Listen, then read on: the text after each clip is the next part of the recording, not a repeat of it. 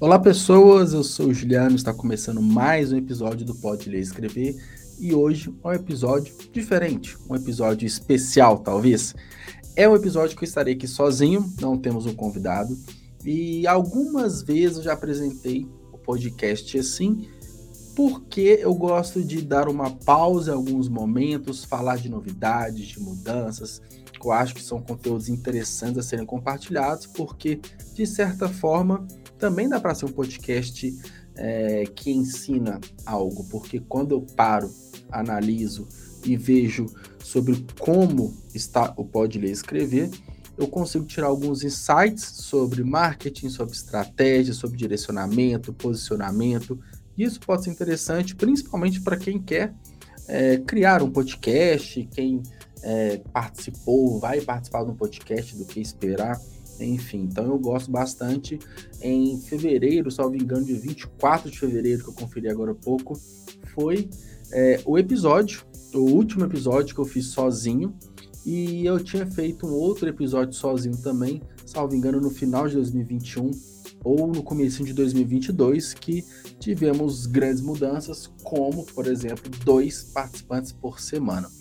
E antes da gente falar das novidades, eu queria só deixar claro, né, falar novamente sobre o Clube de Autores. O Clube de Autores, que é um parceiro, patrocinador aqui do podcast, que nos acompanha há vários meses. Isso é muito importante, porque é, chegou lá no comecinho, quando tínhamos poucos episódios publicados, e tem nos dado muita força para a gente manter é, a continuidade desse projeto, que eu acredito bastante que possa crescer cada vez mais. E para quem não conhece o Clube de Autores, é a maior plataforma da América Latina de autopublicação.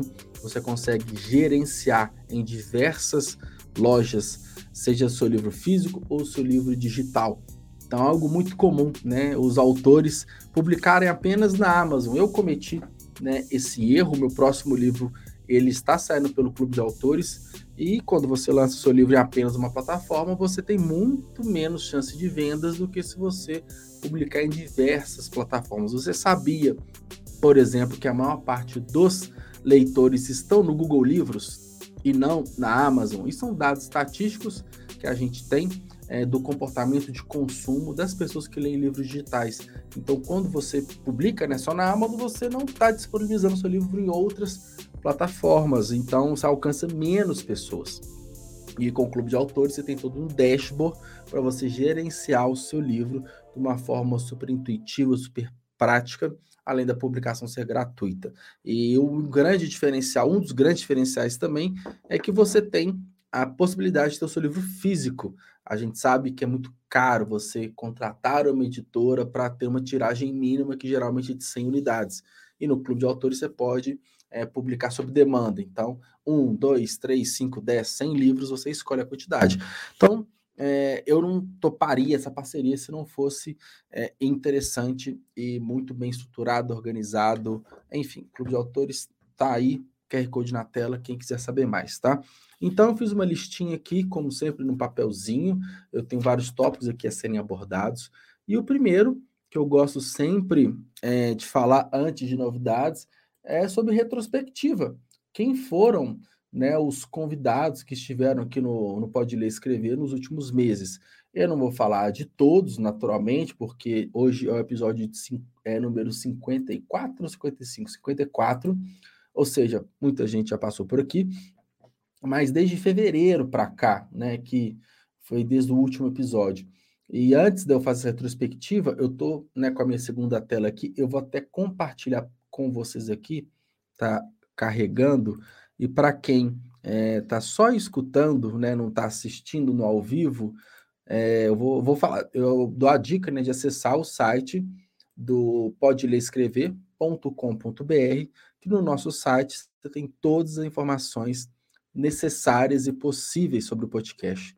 Por exemplo, vou colocar aqui na tela, deixa eu só encontrar uma proporção ideal aqui de compartilhamento. Boa noite, Cássio. Tudo bem com você? Deixa eu só organizar minha tela aqui, né? Aí eu coloco o seu comentário aqui na tela. Boa noite. É o seguinte, aqui no site, aí eu vou fazer retrospectiva mostrando até essa novidade aqui. Se você entrar podelerescrever.com.br barra escutar, você tem acesso a todos os episódios que já foram publicados. Então você não precisa abrir nenhum player, é, nenhum agregador de áudio no próprio site do Pode Ler Escrever, você tem acesso a todos os episódios, tá? É mais uma forma de você escutar. É, e aí entra uma, uma vantagem, uma estratégia para quem pretende criar um, um podcast que eu vou falar no final, porque eu vou falar de um outro parceiro nosso, tá? Mas, é, enfim, tá aí. Site do Pode Ler Escrever, você consegue ter acesso né, ao, ao, nosso contato, ao nosso blog, que a gente produz conteúdos tanto para ouvintes ou produtores de conteúdo, parceiros e links úteis. Então a gente teve o último episódio, que foi da, da último episódio, né? Não quer dizer que foi o é o último episódio de fato. É, Cássio, tem algumas novidades, tá? É, eu devo até ter soltado algum spoiler antes, é, porque não, eu não consigo guardar muitos segredos. Depois você me fala se eu tinha comentado ou não no episódio que você participou. Então a gente teve a participação da Mariana Vilela, que é autora do livro Compulsão de Clarice. É, falamos bastante sobre é, o livro, né, lançamento, né, todas as dificuldades. E, e, o legal também né, dos episódios que eu tento focar muito na pessoa, na história da pessoa, na jornada dela, e não só necessariamente do livro, tá? Então ela falou, a gente tinha algumas sinergias quanto à formação profissional, ela teve uma agência, eu tive uma agência também, e ela foi migrando, né, a, as entregas da agência para o meio literário. Aí o episódio anterior, que é o que a gente. Foi uma das novidades né, que a gente fez do, da última conversa de fevereiro, que é no final de cada mês a gente escolhe um tema e a gente fala sobre esse determinado tema com duas pessoas. Então, o primeiro tema no final de março foi distopias, depois é, nós falamos sobre. Qual que foi o assunto? Deixa eu até conferir aqui. Esse é o terceiro ou é o segundo? Ah, é o, o de abril, né? No final de abril a gente falou sobre literatura fantástica e esse aqui em maio, final de maio, a gente falou sobre ficção científica. São os três principais assuntos assim que eu gosto, né, de categorias literárias. Aí eu trouxe Michael e Henrique, que são os dois um dos é, são dois dos idealizadores dos Cyphers, que é uma cara, uma ideia genial de promoção e divulgação de ficção científica nacional.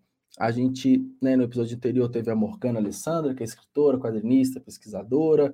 Cássio foi o episódio 50, inclusive no episódio do Cássio eu né, enalteci essa marca, que é 50 episódios, é algo bem legal.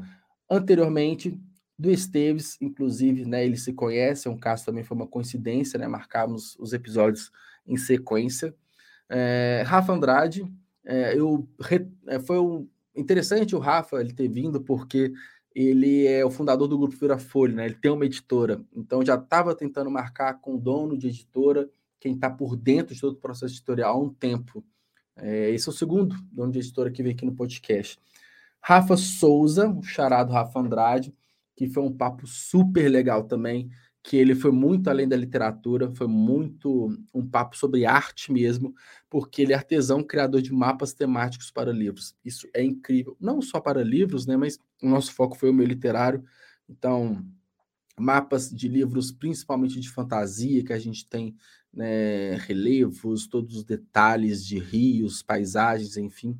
É um trabalho super legal que um grande diferencial também é que ele utiliza é, é, rejeitos, né, da, salvo engano, de da acho que é a fibra da cana-de-açúcar, de bananeira, algo assim para criar o próprio papel. Isso é muito legal.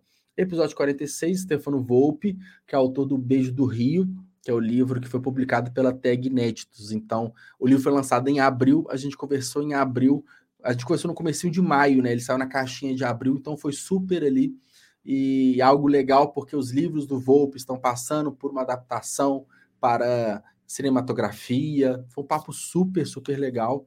É, anteriormente ao Stefano, a gente conversou com a Vanessa Amaral, que o, o foco foi muito o folclore e as lendas urbanas na literatura, um papo super legal, rolou super bem. Diego Madeira, que é autor de ficção científica e também designer, design editorial, Aí a gente teve né, no final de, de abril o episódio duplo, né, o episódio especial Pedro e Marcelo falando sobre literatura fantástica, episódio super rico. E no episódio 42, o anterior, Cris, a Cris ela também, ela é chanceler do, do Cyphers, foi que eu conheci mais a fundo o trabalho da Cyphers. Ela é autora de ficção científica, produtora de conteúdo literário. Então foi a porta de entrada, vamos colocar assim, que eu tive com a Cyphers. O episódio anterior, Carlos Eduardo Valente, que ele é narrador de audiolivros, então a gente teve a oportunidade de conhecer mais sobre todo o trabalho é, de produção de audiolivro, bem legal. Autor de poesias, que foi o Fernando Aquino, no episódio 40, e é foi o primeiro poeta que a gente conversou, foi um assunto bem legal também. Episódio 39, finalmente né, veio o Ricardo Almeida, que é o CEO, CEO e fundador do Clube de Autores, um papo super legal para entender a origem, como que surgiu o clube, foi muito interessante também, tá?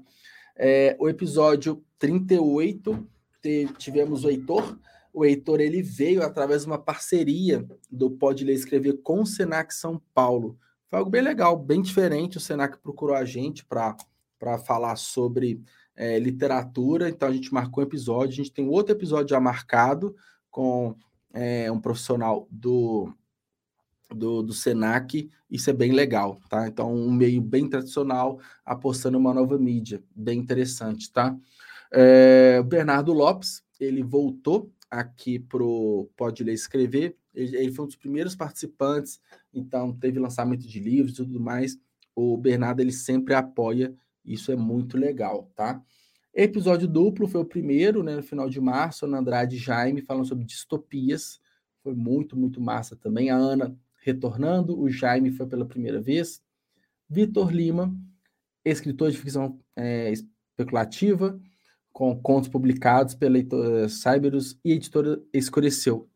Uma coincidência, né? Ele é, faz trabalho de tradução, salvo engano, para a editora Escureceu, e a editora Escureceu que faz o trabalho, é, os livros né, do Clube do Caixa Preta, que é idealizado pelo Stefano Volpe. A gente teve no episódio 34 Rafael Caputo, que ele é autor da Larissa Start, que foi finalista do quarto prêmio Kindle, então a gente pode entender um pouco mais sobre o processo da premiação da Amazon. Ana Andrade, na sua segunda participação, que é autora de Elegidos e outras distopias, acabou de lançar Opositores agora, bem recente essa semana. A gente teve a Marcela Rossetti, que é autora da saga Filhos da Lua, que é uma fantasia urbana super legal também. Tiago Moretti, né, que é autor de ficção científica, com seis obras publicadas. Rayane Silva, que além de escritora de suspense, horror, fantasia e romance, ela é podcaster também, então a gente falou bastante sobre podcast, foi um episódio bem legal. Pedro Martins, que é autor do livro de contos, e aí veio o meu episódio lá em fevereiro. Então, olha o tanto de gente que esteve aqui de fevereiro para cá. Deixa eu voltar com a minha tela principal. Então, essa foi mais ou menos a retrospectiva, e eu tento sempre é, encaixar episódios, é, assim, não só encaixar episódios, mas é, as pessoas que passam por aqui é, eu quero que ela não seja somente escritor, como se fosse pouca coisa. Não é, não me entendo a mal, mas a história dessa pessoa tem que ser interessante. Ela, se ela tiver algo a mais legal, por exemplo, a Rayane, que eu acabei de falar, também é podcaster. O, tem pessoas que são designers editoriais, então eu quero entender como que é o processo de criação de uma capa, por exemplo.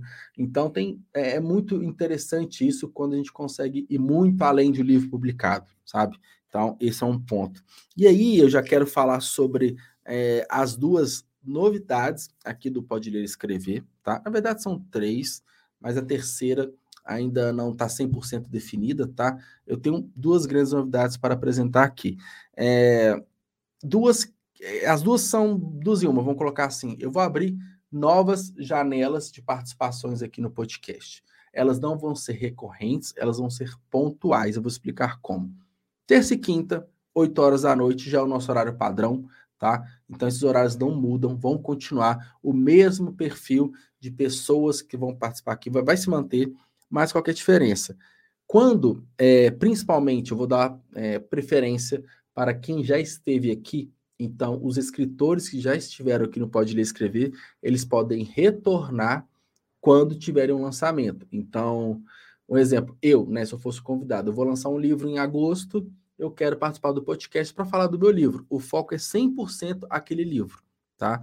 Então, vai ser um episódio mais curto, provavelmente, porque o assunto a ser abordado vai ser mais restrito. Eu não vou falar sobre história, sobre desafios, sobre planos futuros, nada.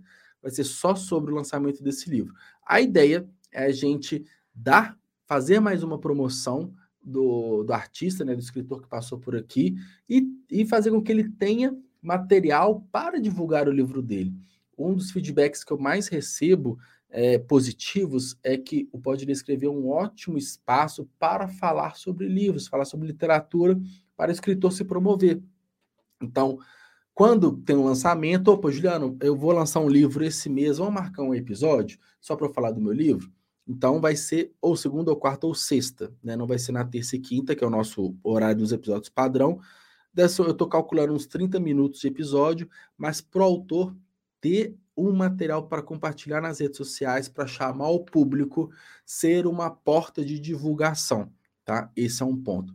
E da mesma forma que vai ter divulgação de livro, eu quero também abrir essa porta para novos autores, para quem não tem livro lançado, para quem não tem projeto literário lançado, que, né, aqui não é só escritores, é produtores de conteúdo, né, também vão por aqui. Então, quem estiver lançando uma, uma plataforma, quem estiver lançando um Instagram literário, ou até um livro, quem está iniciando, a ideia é fazer o lançamento dessa pessoa. Então, ela vem aqui fala sobre esse produto, fala sobre esse serviço e está lançado também para ter conteúdo. Acaba que é, uma pessoa pode lançar um livro e essa pessoa já passou por aqui, também é a mesma temática de uma nova pessoa lançando um livro, mas o foco vai ser a pessoa se lança no meio literário ou uma pessoa que já está vivenciando esse meio literário lança um livro.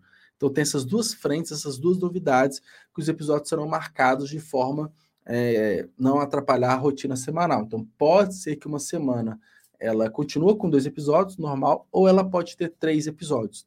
Então, eu vou colocar esse episódio pontual a mais. Todo mundo sai ganhando, né? Quem vai participar por conta dessa promoção e os ouvintes também, que é um episódio a mais, eu pode ler e escrever, tá? Então, vamos ver aqui, já falei sobre isso. É... Bom, eu quero reafirmar, né, já que eu falei de, de, convidados, de novidades, sobre o foco né, do Pode Ler e Escrever. É muito importante, qualquer tipo de negócio, qualquer tipo de projeto que você tem, que você recorrentemente, pelo menos a cada três meses, mais ou menos, né, a cada trimestre, você faça uma retrospectiva para saber se você ainda mantém a linha de pensamento, se você está na diretriz que você traçou no começo do ano, no trimestre anterior, seja lá qual for é seguir metas, objetivos, para você nunca perder o seu propósito, perder o porquê você está fazendo isso, né? E o grande objetivo, né? Tem dois grandes objetivos do Pode Ler e Escrever. Um objetivo meu pessoal, que é conhecer mais pessoas, estar cada vez mais dentro do mercado literário, fazendo parcerias e, e me adentrando, vamos colocar assim, no meio literário. Eu consigo isso conversando com várias pessoas no mês várias, recorrentemente, pelo menos duas pessoas eu conheço, conheço duas novas histórias toda semana.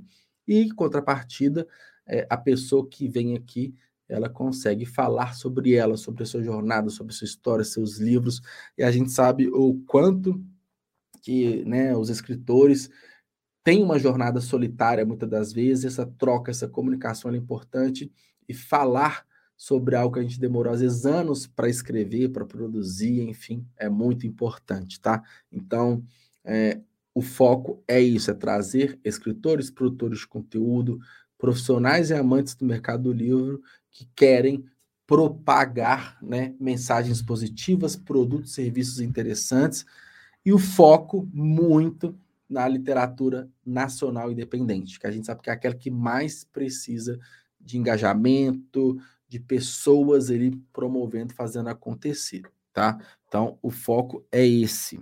É... E aí entra uma a questão do. A gente tem um outro parceiro que é o iPod, é o parceiro estratégico e de marketing. Eu vou até colocar aqui no site do Pode Ler Escrever, você consegue ver a nossa página de parceiros.